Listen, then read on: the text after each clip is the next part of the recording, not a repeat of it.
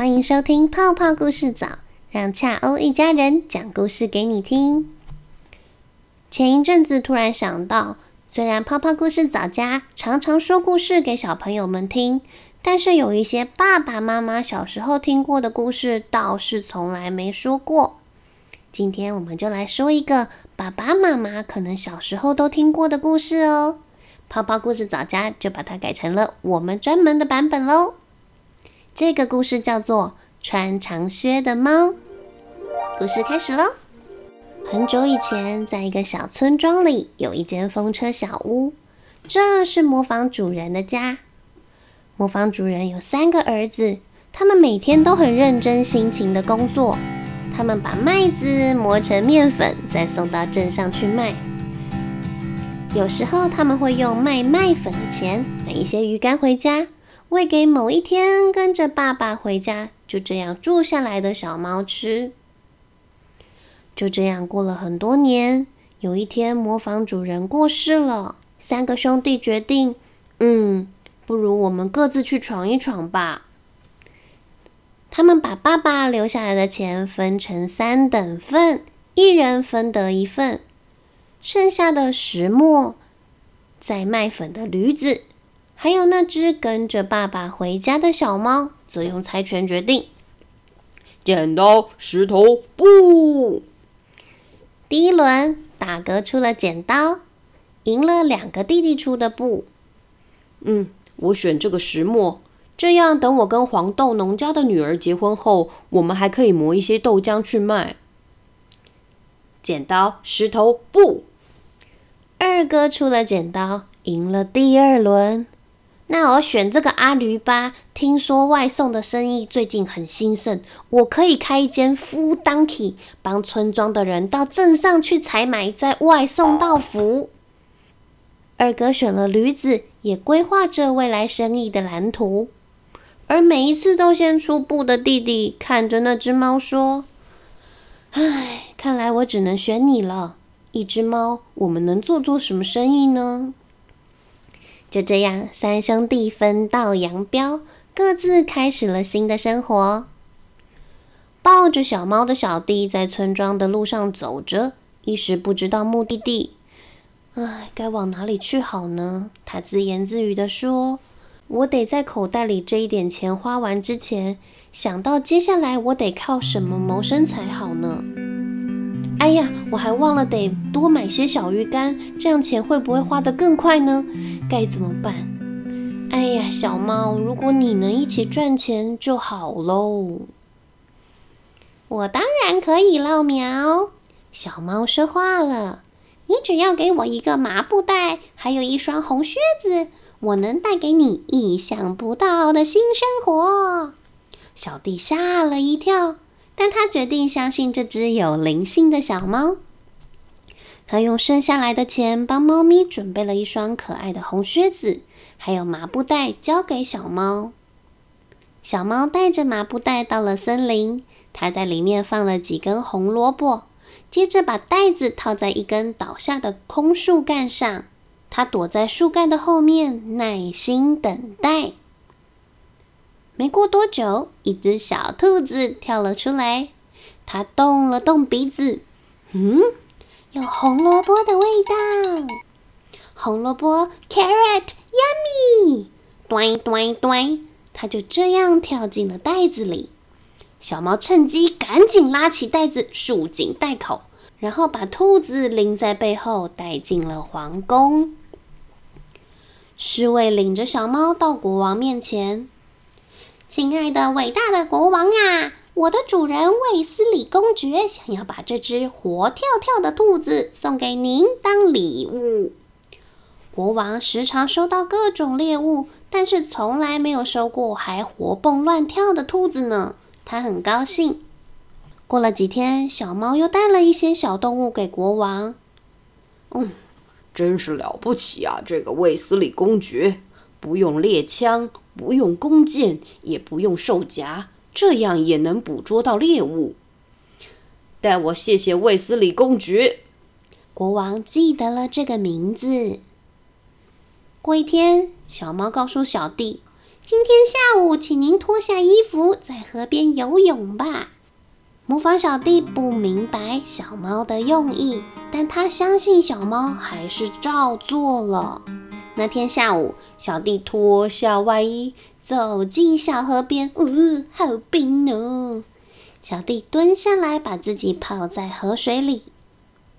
就在这时，小猫偷偷的过去，把小弟拖在石头上的外衣藏起来。接下来，跑到小河畔的桥上。不一会儿，一台皇家马车哐啷、哐隆、哐隆的经过。小猫跑啊跑啊，跑到马车前，挥挥手：“救命啊！救命啊！卫斯理公爵掉进河里啦！”国王请侍卫把马车停下来。侍卫把浑身湿透的卫斯理公爵拉上岸，因为到处都找不到衣服，侍卫只好再让他穿上皇家准备的干净新衣。这时候的小弟像是刚洗过澡，一身清爽，衣服也不再是那一套破旧灰白、沾满面粉、不合身的衣服，整个人看起来清爽、精神许多，帅气加分。国王的马车载着卫斯理公爵，打算送他回家。小猫趁机跑啊跑，跑到了前方，这边的稻田正在收割。小猫请农人把稻谷竖起来收整。如果国王的马车经过，拜托，请您们说这是卫斯理公爵家的田。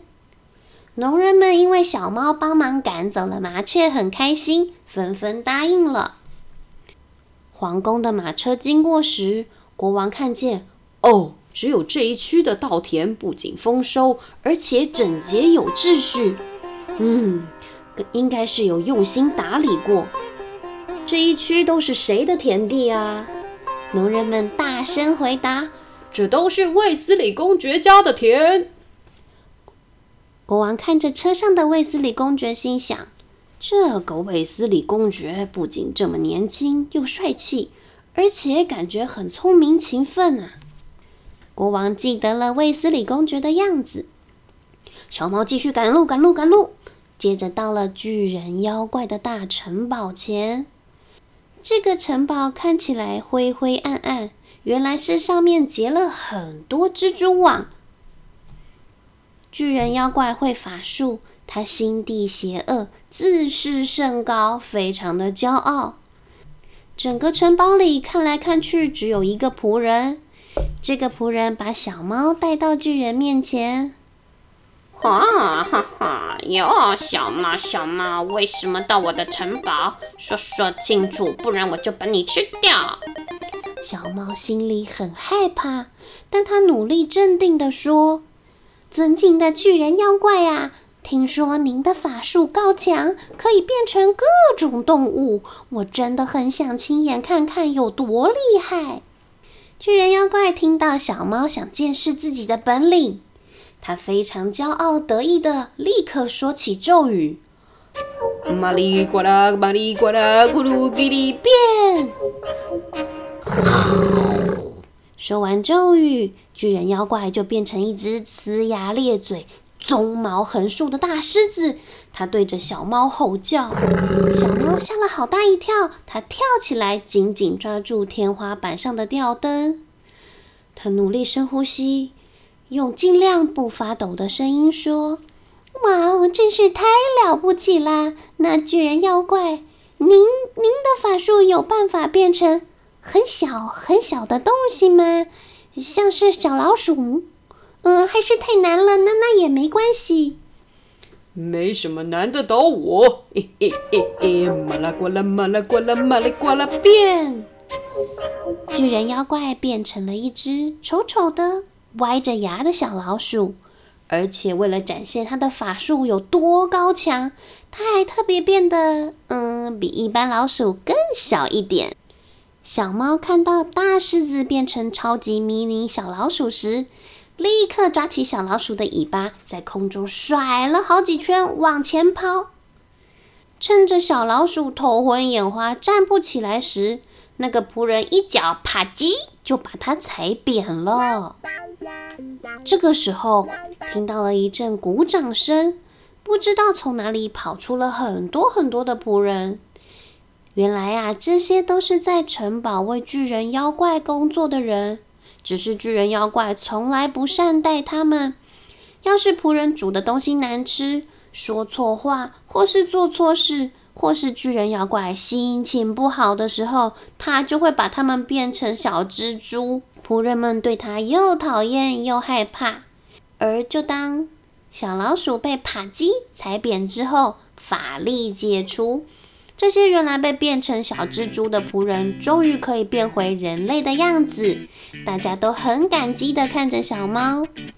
小猫对大家说：“以后这里就是卫斯理公爵的城堡啦，请大家一起打扫干净吧。我们就在这里好好的工作，好好的生活吧。”没多久，哐隆哐隆哐隆，国王的马车驶进了城堡前。小猫弯腰鞠躬。欢迎来到卫斯理公爵的城堡。国王放眼望去，在阳光下，这座打扫得干干净净，没有蜘蛛丝，没有杂草，窗户亮晶晶的城堡看起来非常的舒适。而城堡里工作的仆人们则笑眯眯的，一边哼着歌，一边正是忙着准备晚宴。国王心里十分欣赏卫斯理公爵。我想你勤奋、聪明，又懂得友善对人。如果你愿意，欢迎到我的皇宫工作。我们的国家如果有一个肯动脑、动手又善良的人一起帮忙治理，应该可以让人民过得更加幸福。就这样，模仿小弟也开始了他的新工作。从此以后，开着豆浆店的大哥，经营夫当 key 的二哥。